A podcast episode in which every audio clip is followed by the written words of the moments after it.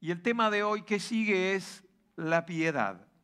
Hablamos de la paciencia la semana pasada y ahora toca hablar de este tema que cuando hablamos de piedad hay en algunas situaciones una falsa o mala interpretación. Cuando hablamos de piedad se cree que es una persona buena, una persona que no hace daño a nadie, que colabora, que ayuda a los demás.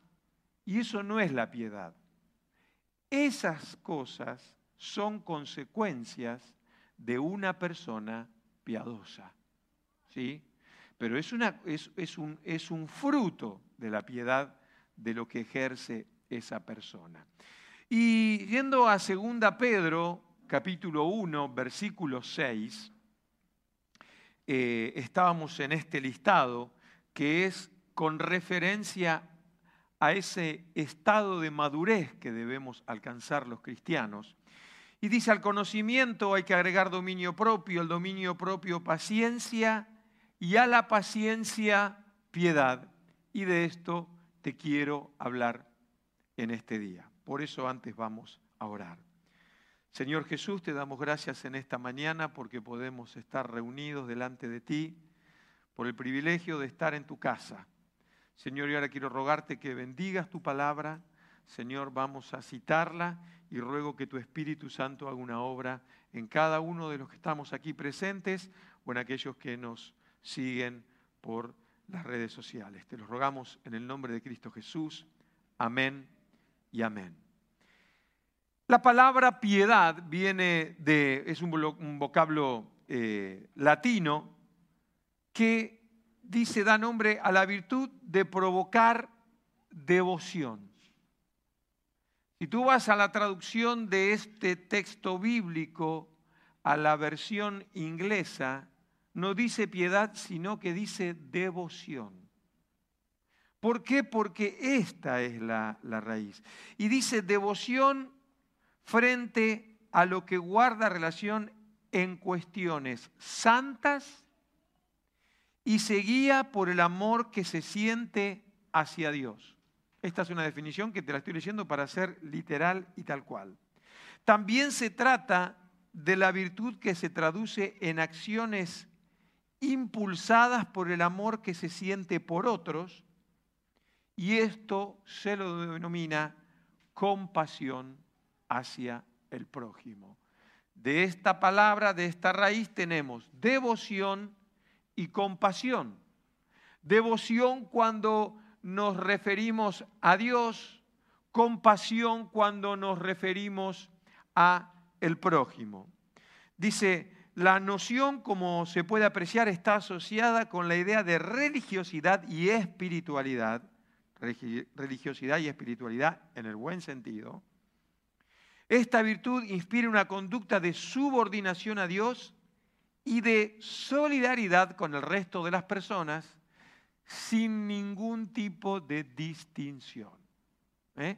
Esto es en la raíz de lo que significa la palabra piedad.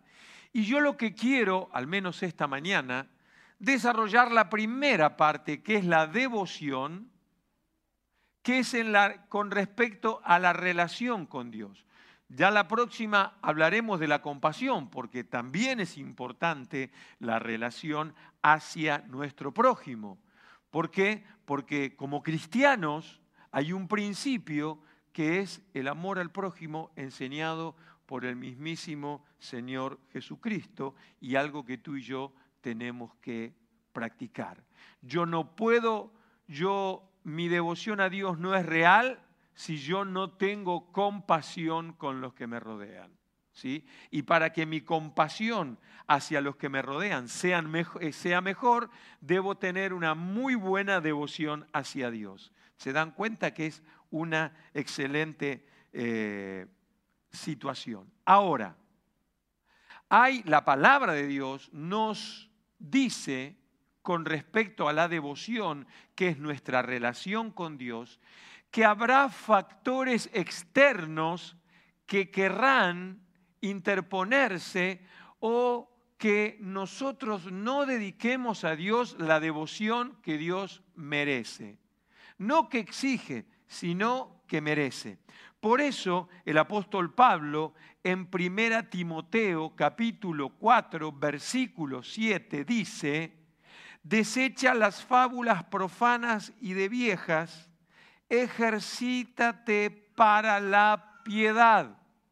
Significa, le está diciendo aquí Pablo a Timoteo, que vendrán tiempos difíciles donde habrá eh, fábulas que van a profanar, las cosas de Dios.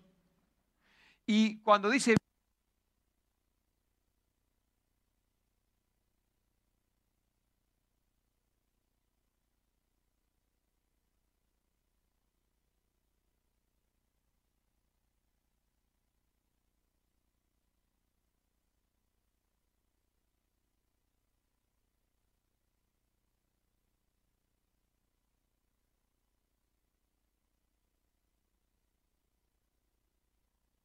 Muy bien, el, problema del directo. Eh, dice de esas eh, fábulas, de esas cosas que son desde la, de la antigüedad. Por eso dice viejas, no está hablando de, mujeres, eh, que, que te cuides de las viejas, no. No le está diciendo eso al joven Timoteo. Le está diciendo que, que tenga cuidado porque hay una cultura, hay un movimiento que se va a levantar contra las cosas de Dios que tendrá eh, apariencia de piedad, pero ¿sabes qué sucede? Que hay que ejercitar la piedad hay que ejercitar la devoción. La mejor manera de contrarrestar toda fábula, toda herejía, toda mentira que se pueda levantar en estos tiempos es que mi devoción a Dios sea real, sea genuina. Y ya veremos algunos factores, he apuntado seis factores que tranquilo que los vamos a ver con tiempo, pero que nos van a bendecir porque es cómo regular nuestra devoción hacia Dios.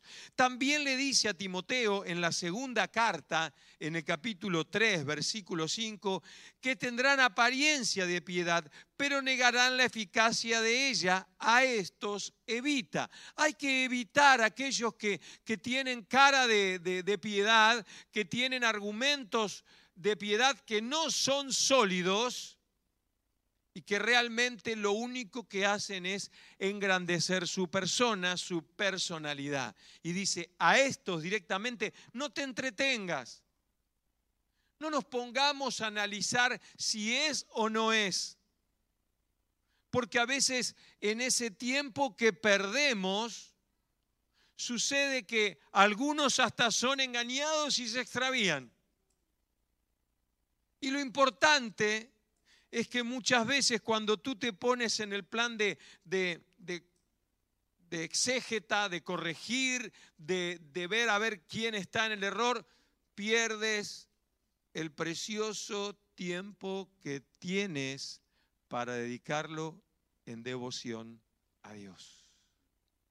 Porque parte de estas fábulas y de estas mentiras, herejías, lo que quieren es entretener, lo que quieren es distraer para que el fin principal, que es la devoción a Dios, no sea dada a Él. Va a haber situaciones que van a tratar de impedir que demos a Dios la gloria que Él se merece. Por eso estamos en este lugar, por eso vamos reuniéndonos como sea. ¿Por qué? Porque entendemos que cuando venimos a la casa de Dios vamos a dar devoción a su nombre, nos vamos a encargar y ocupar de Él. Amén. Así que lo primero que tenemos que entender, el primer punto que vamos a desarrollar esta mañana, es cómo es mi devoción. Y mi devoción me lleva, ¿por qué? Porque pertenezco a Dios. ¿Tienes claridad de que perteneces a Dios? ¿Sí? ¿Sabes que un día dijiste, sí, quiero, reconozco mi situación, mi necesidad, mis pecados, necesito ser lavado, limpiado, reconciliarme con Dios? Y eso trae una paz en mi interior que no se puede explicar porque creo que ninguno de los que estamos aquí lo podemos explicar, pero sí podemos decir que lo hemos vivido. Es algo que porque no lo pueda explicar no deje de existir, sino que es una experiencia personal. Por eso, en 1 Corintios capítulo 6, 20, también escribe el apóstol Pablo y dice, porque habéis sido comprados por precio. Por eso pertenezco a Dios. No porque me iluminé, porque soy sabio, porque dije, ay, que hay, hay un Dios y yo ahora... No, no. Yo pertenezco a Dios porque yo pertenezco al Señor porque fui comprado por precio. ¿Y qué precio? El sacrificio perfecto de Cristo Jesús en la cruz, con su sangre. Porque el hombre, por sus hechos, estaba enemistado con Dios. El hombre en su situación no podía dar devoción a Dios. Es más, a veces nos toca decir, pero Dios no existe porque mira lo que sucede y pasa esto y pasa lo otro. Y sí, Dios existe justamente y Dios es el balance, más que balance, es la perfección para que la maldad del hombre sea erradicada. Pero el hombre por su naturaleza tiene tendencia al mal, el egoísmo. Hay cosas que nos separan y nos apartan de Dios. Por eso es ese pertenecer. He sido comprado con la sangre de Cristo. He reconocido mis faltas, mis errores, que sin Él no puedo vivir. O puedo vivir sumido en la maldad. Entonces de esta manera, al ser comprado, dice, glorificad pues a Dios en vuestro cuerpo y en vuestro espíritu, los cuales son de Dios. O sea, yo puedo darle devoción a Dios porque pertenezco a Él. El día que le acepto, el día que yo reconozco a Cristo como mi Salvador, mi cuerpo y espíritu son de Dios. Y ese ser de Dios me da la garantía y el aval que tengo solucionada mi vida eterna. Porque aquí estamos de paso. ¿Cuánto? 30, 40, 50, 80, 100. ¿Cuántos años en la tierra? Estamos de paso. Somos frágiles. Estábamos comentando hace un momento lo del pastor eh, Quijano, qué frágiles que somos. Pero lo que es frágil es nuestro cuerpo, nuestro físico es frágil, nuestro espíritu es fuerte y eterno. Amén. Entonces, hermanos, por pertenecer ya es un motivo suficiente de devoción a Dios. Punto uno. Punto dos. Mi devoción como vida, devoción, no fanatismo, son dos cosas totalmente distintas. El fanático a veces parece que tiene devoción, pero es fanatismo. Cuando no es sano, no es devoción. ¿Se entiende lo que quiero decir? Amén. Con respecto a esto, Romanos 12.1, también Pablo escribe mucho de esto y dice, así que, hermanos, os ruego por la misericordia de Dios que presentéis vuestros cuerpos en sacrificio vivo santo, agradable a Dios, que es vuestro culto racional. ¿Por qué ahora no, nos ha pillado la locura de que tenemos que hacer tantas reuniones? Ahora no bastaba el esfuerzo de dos reuniones el domingo, que ahora hay que hacer tres. Y, con esto de las restricciones, los sábados vamos a ir a Vilaseca para los hermanos que son de la zona del Tarragonés. ¿Por qué?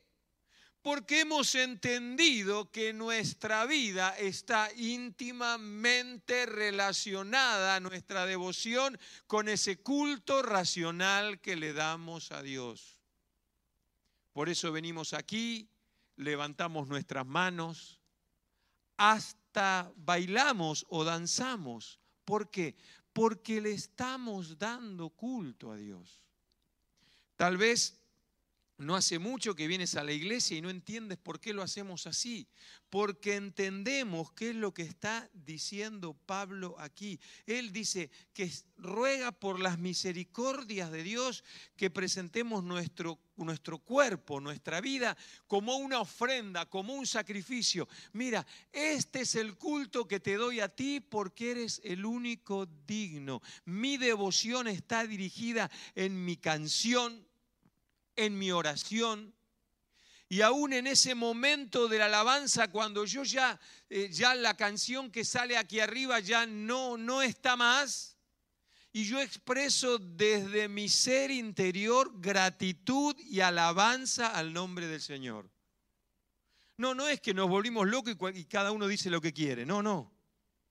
Porque pareciera así, ¿no? Es el momento que perdemos, ya no hay alguien cantando o, una canción que nos va guiando, ya nos fuimos de la canción que estamos llevando adelante para con libertad dar nuestro culto racional propio a Dios. No, pero ¿qué tiene de racional si están todos gritando como locos? Sí, el Evangelio es locura. ¿Para quiénes? Para los que se pierden quiero decirte que te animes a expresarte delante del Señor con devoción. Lo que hago por Él, no lo hago por otra persona. Amén.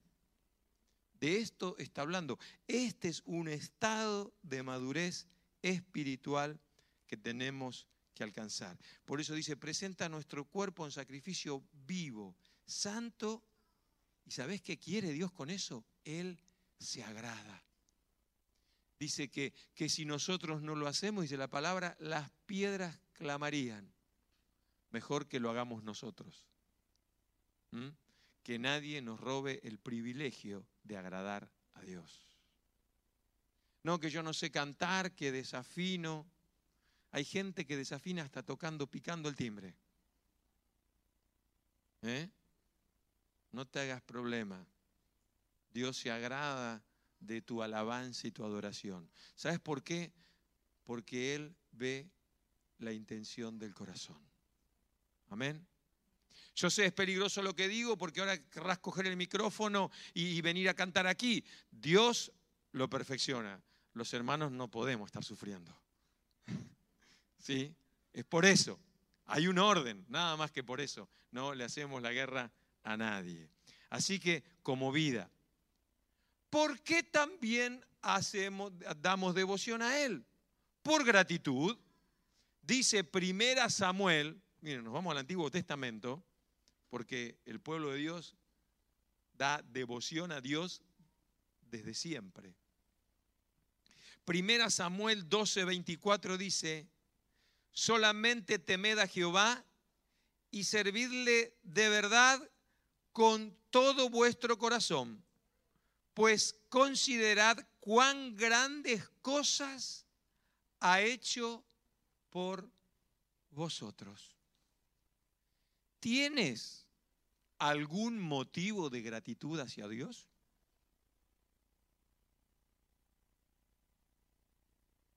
Algunos dirán, bueno, yo nunca me enfermé, Nunca, nunca necesité un milagro en mi vida. Y hay un milagro que nos identifica a todos. El milagro de la salvación.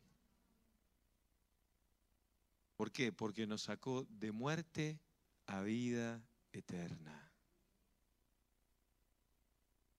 Y tal vez, tal vez, hace mucho tiempo que te entregaste a Cristo.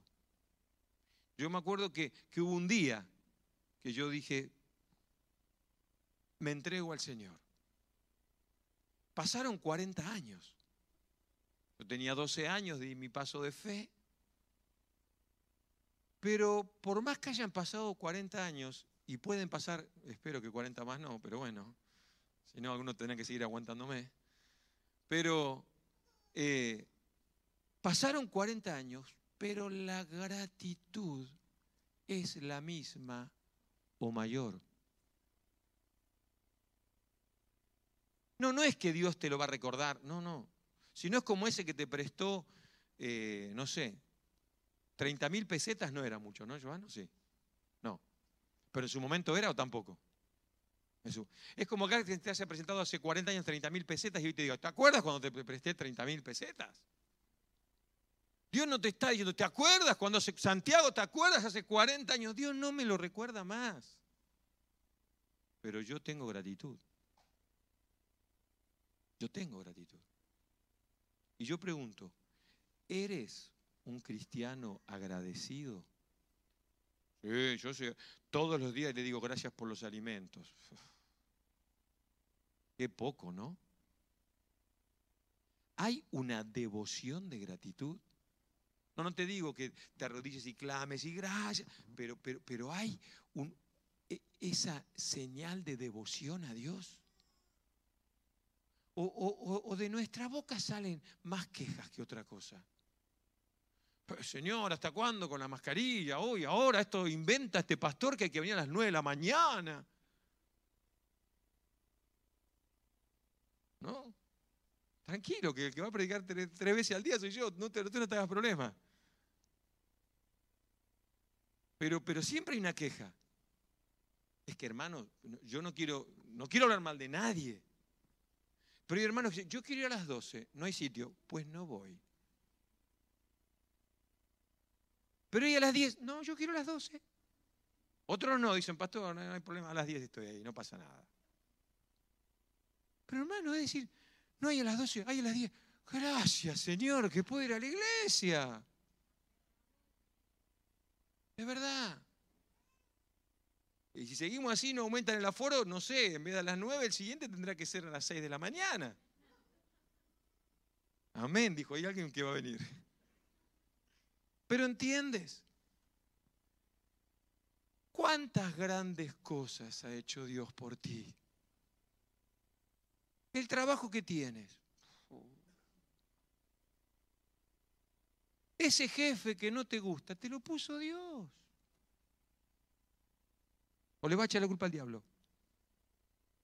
Algunos parecen instrumentos del diablo. ¿Sí? Pero te lo he puesto decir gracias, Señor, porque este jefe que es tan malo me está haciendo madurar. Mi devoción y mi gloria a ti. Amén. Ah, mañana me cuentas. Es así. Ay, este jefe es una maravilla. Y también dale gracias. Cuando yo entiendo lo que es la devoción y, recuerdas, no sé si fuiste apuntando, lo puedes ver otra vez. Aquí estamos en el tercer punto. El primero era pertenecer, el segundo como, como, vida, el tercero la gratitud, que es lo que estamos viendo ahora. Cuando yo me centro en eso, mi vida recobra otro sentido. Y le digo, mi devoción a ti. Por eso hay que tener dominio propio. Por eso el paso anterior es el dominio propio. Porque cuando yo controlo, cuando, cuando mi vida es dominio de Dios, ¿sí? ¿Qué es lo que pasa? Mi devoción hacia Él sale en forma natural, sale como que fluye de mi vida. Hoy, ahora voy a la iglesia, no, es que voy a la iglesia. No, yo voy gozoso a la iglesia. ¿Sabes cuántos hermanos están desesperados por, por poder congregarse? Tenemos la bendición que la iglesia está en Reus y dentro del Baiscam. Pero tenemos los hermanos que otra vez les envío un saludo del Tarragonés que desean venir.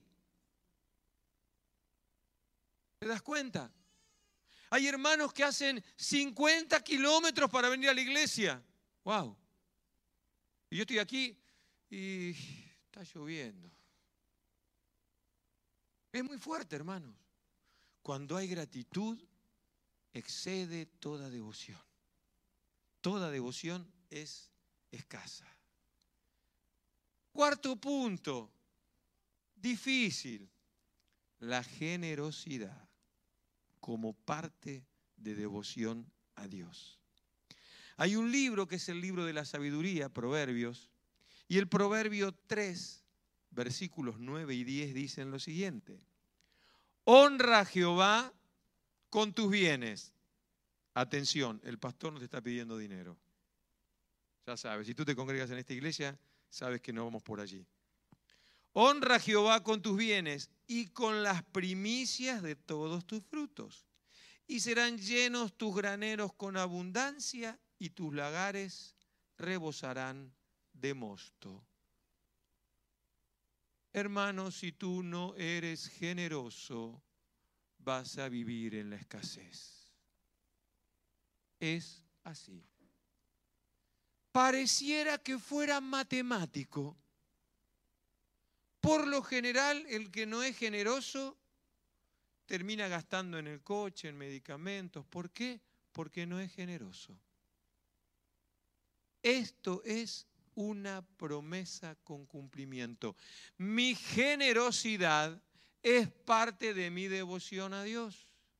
Esta iglesia hace mucha obra con la generosidad de los hermanos. O con nuestra generosidad, porque en yo también soy parte de los hermanos de la iglesia. Hermanos, tenemos que ir a hacer una reunión a Vilaseca. El hotel de Vilaseca no nos lo regalan hay que pagarlo hoy por adelantado, una semana antes. ¿Sí? Ni hablemos de la luz, del alquiler. Sí, te cuento, estamos viendo, buscando un lugar donde reunirnos, aunque sea una vez por mes, para estar toda la iglesia junta. Estaría chulo poder tener una sola reunión el domingo con todos los hermanos, ¿no es cierto que sí? ¿Te gustaría? Pues eso hay que pagarlo. Y no solamente hablamos de generosidad con dinero, porque si la generosidad fuera tan solo dinero, sería fácil. Eres generoso con tu tiempo. Esta, iglesia hace una tarea social importantísima. Le da de comer nada más que 80 familias. Y se lleva adelante por la generosidad del tiempo que algunos hermanos dedican a esa labor. Es así. ¿Te das cuenta que estamos hablando de algo natural, algo que tal vez tendría que ir con la compasión? Pero es lo que te dije al principio, la compasión sin devoción no existe. Y hermanos, habría mucha más obra que hacer pero a veces la generosidad es escasa. Sí. Hoy tenemos cinco jóvenes universitarios en Guinea-Bissau. Sí. ¿Por qué? Por la generosidad de un grupo de hermanos que cada mes hacen el giro para que los 40 euros que cuesta la matrícula mensualmente puedan seguir estudiando. Están a punto de terminar en el mes de junio su tercer año de universidad. ¿Te das cuenta? ¿Por qué? Porque también hemos socorrido en otras situaciones a los hermanos de Guinea-Bissau con ofrendas y aportaciones de hermanos en situaciones extremas y límites.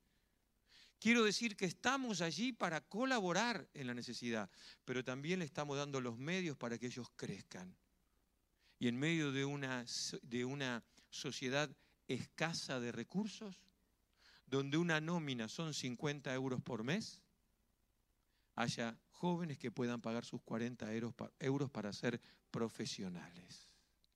Eso es generosidad. Y la generosidad, hermanos, es tan amplia. La generosidad, vuelvo a repetir, no es solamente la económica, la generosidad es velar por tu hermano. Si necesita asistencia, si está pasando un momento de dificultad, esa generosidad es parte de mi devoción a Dios. Pastor, no me alcanza para el alquiler. Si tú no eres generoso, no te va a alcanzar nunca. Perdóname, te lo dice alguien que su matemática y su economía siempre funcionó así. Y hoy, ¿qué te puedo decir? Los que me conocen, los que son cercanos, que asisten a la iglesia, Dios es fiel. Y yo puedo decir, Dios es fiel. Cualquier duda, hablamos en privado, porque no quiero entretenerme en este tema. Pero la promesa es esta, honra a Jehová con tus bienes y con las primicias de tus frutos, y serán llenos tus graneros con abundancia, y tus lugares rebosarán de mosto. Tú sabes que aquí nosotros no abusamos de la prosperidad como hacen otros, pero Dios es próspero. Nosotros no te vamos a enseñar, dale a Dios para que Él te duplique. No, pero Dios bendice. Amén. Ese fue el cuarto. El quinto, mi devoción debe ser con integridad.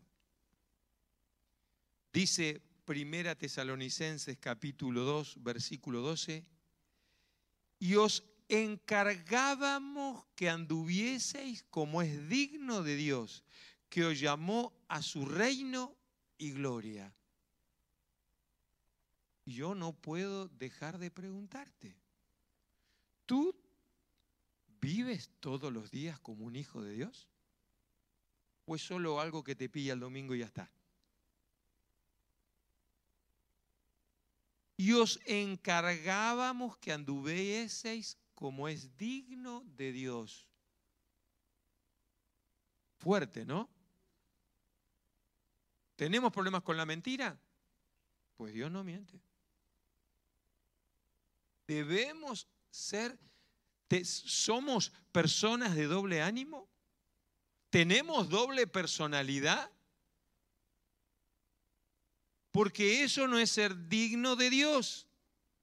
¿Y por qué tenemos que andar como dignos de Dios? Porque Él nos llamó a su reino y su gloria. Perdóname lo que dice aquí Pablo en, en 1 Tesalonicenses, no somos cualquier persona. tampoco, ay, soy especial, no digo eso.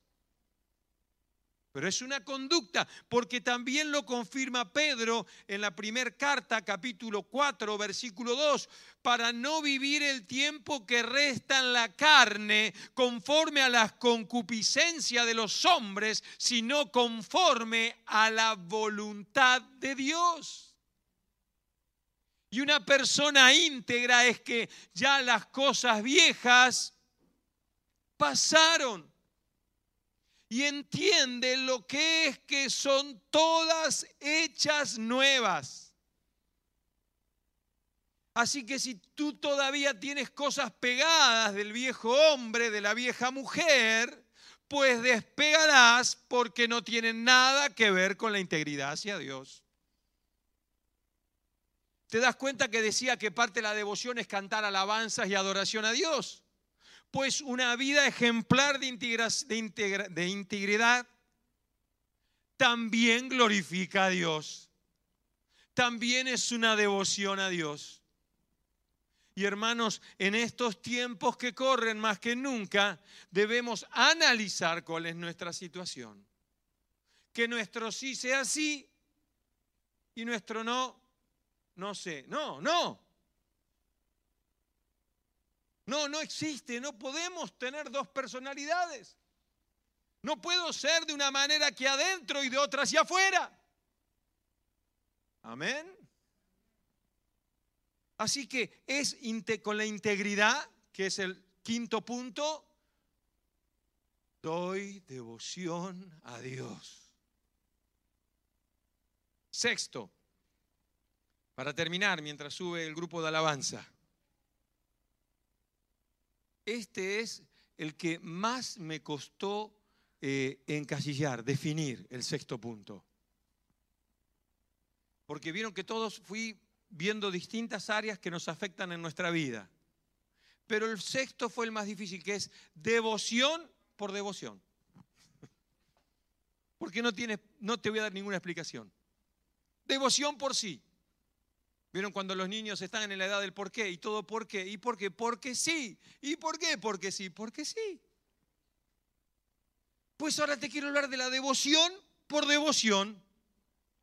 Y me voy a ir al Antiguo Testamento, a Deuteronomio, capítulo 6, versículo 5, ¿Qué dice, y amarás a Jehová tu Dios de todo de todo tu corazón y de toda tu alma y con todas tus fuerzas. ¿Te quedan fuerzas? Yo conozco algunos que dicen, ¿te queda fuerza? No, estoy cansado. Bueno, vamos a jugar al fútbol. Ah, no. Tráigame las botas. ¿No? ¿Te quedan fuerzas porque vamos a seguir trabajando? Ay, no. Pero de ahí vamos a ir a comer un... Ah, sí. Tengo fuerzas.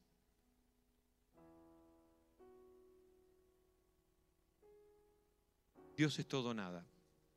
Perdón. Por eso digo, es tan delgada la, línea que separa la devoción del fanatismo. No, no, yo no, como yo estoy en contra del fanatismo, ni devoción siquiera. No, no, no. Hermanos,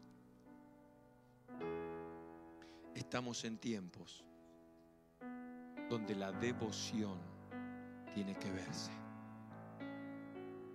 Donde la devoción tiene que dar fruto. Eh, puedes leer el resto de los cuatro versículos que siguen, el 6, 7, 8 y 9 de Deuteronomio, te van a bendecir. Habla de una actitud.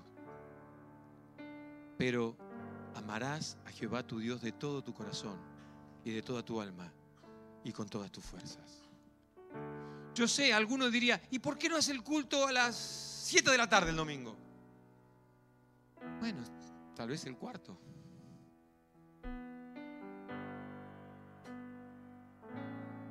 Porque, porque está bien, porque uno viene a la iglesia, está la silla ahí, eh, el alcohol, el gel, pero, pero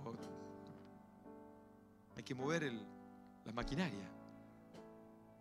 Y gloria a Dios que el Espíritu Santo siga siendo el combustible para mover la maquinaria. Amén.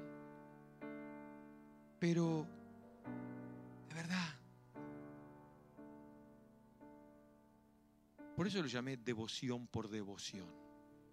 Porque el que tiene devoción hacia Dios, le ama de todo corazón. Eh, ayer, bueno, el, viernes mudamos a mi hija a Madrid, quedamos con el nido vacío, ¿eh? tenemos a los hijos lejos. Y, veníamos en ese viaje de Madrid hasta acá hablando con mi esposa, ¿no? Y hablábamos de la fidelidad de Dios. ¿Y cómo medimos la fidelidad de Dios? Porque Dios es fiel cuando me va bien, ¿no? Ah, qué fiel que es Dios. Cuando me va mal, ¿es que Dios dejó de ser fiel?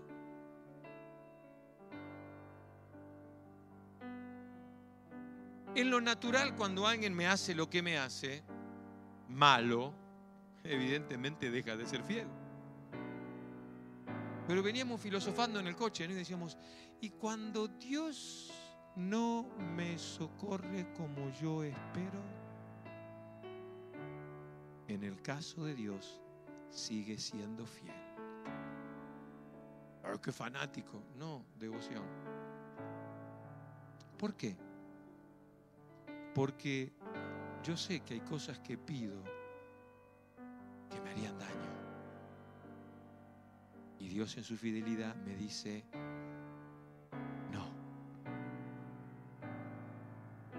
Aquí lo veo a, Junior y a, Ana con sus niños. Bueno, pero tienen dos. Y no le dan todo lo que quieran, ¿no? O Charles y Natalia, no le dan todo lo que quieran, ¿no? ¿Por qué? Porque si le dan todo lo que quieren, los niños le pedirían cosas que tal vez le haría daño. Y son malos padres. Los niños, qué malo papá, ¿no? Y a veces nosotros decimos, qué malo que es Dios. Sigue siendo fiel. Cuando todo es feliz y cuando no lo es tanto. Y, me detengo en devoción por devoción, porque tal vez tú tienes solucionado esas situaciones que te dije hasta aquí, pero hay otras que no. Yo solamente te nombré cinco anteriores y hay muchísimas. Todas esas muchísimas entran en devoción por devoción. Porque también Pablo dice en Romanos 12, 11, en lo que requiere diligencia, no perezosos, fervientes en espíritu, sirviendo al Señor. Ay, pero estoy viendo, voy por la décima temporada de Netflix y, tengo pereza de, de un poquito, quita un poquito el HBO, un poquito, ¿no? ¿Y por qué no pago acá y me pongo a, a escuchar alabanzas, a leer la palabra? Porque sabes que cuando tú tienes ese tiempo de devoción a Dios, es cuando tú tienes intimidad con Él, que oras, que lees la Biblia, que pones alabanzas. ¿Te das cuenta? Por eso es devoción por devoción. Y es devoción hacia el único que es digno. Por eso, esta mañana, como sabes que me gusta hacer habitualmente, es llevarte a la reflexión. ¿Cómo está tu devoción hacia Dios? ¿Cómo está? ¿Le estás dedicando tiempo? A veces estamos tan ocupados de la compasión que nos olvidamos de la devoción. Y viceversa, damos tanta devoción que no. Pero hay cosas que molestan. ¿Por qué no inclinamos nuestro rostro, cerramos nuestros ojos y nos dirigimos delante del trono de la gracia? Él es pronto a ayudarte, Señor. Ayúdame, te necesito, te necesito. Necesito que me socorras en este tiempo. Necesito que me ayudes. Tal vez nunca lo vi de esta manera. Y hoy el Espíritu Santo ha hablado a tu corazón, pues deja que fluya.